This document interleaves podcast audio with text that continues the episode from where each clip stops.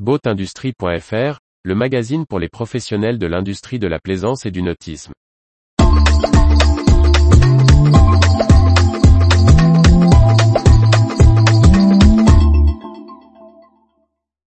Recyclage des bateaux, des unités mobiles pour séparer fibres et résine.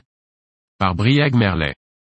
L'APER, organisme français en charge de la déconstruction des bateaux de plaisance, annonce la signature d'un accord avec le Swiss Composite Recycling.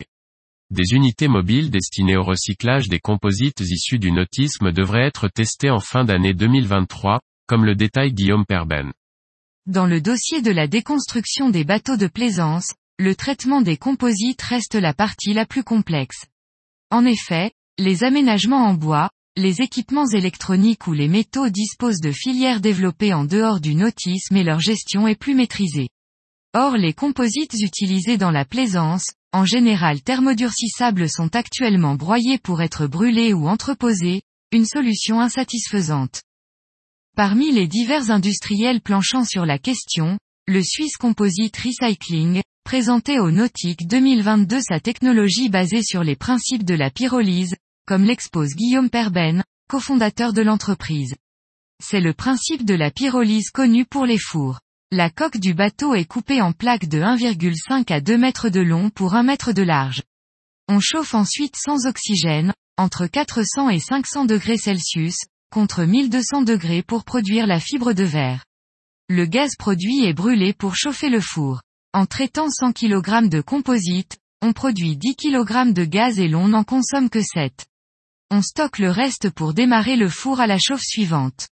À côté, on récupère l'huile de pyrolyse et des fibres. Adapté à toutes les résines thermodurcissables, comme les polyesters, vinylster et époxy, le procédé fonctionne aussi avec le PVC, sous réserve de bien en connaître la quantité pour récolter l'acide chlorhydrique qu'il libère.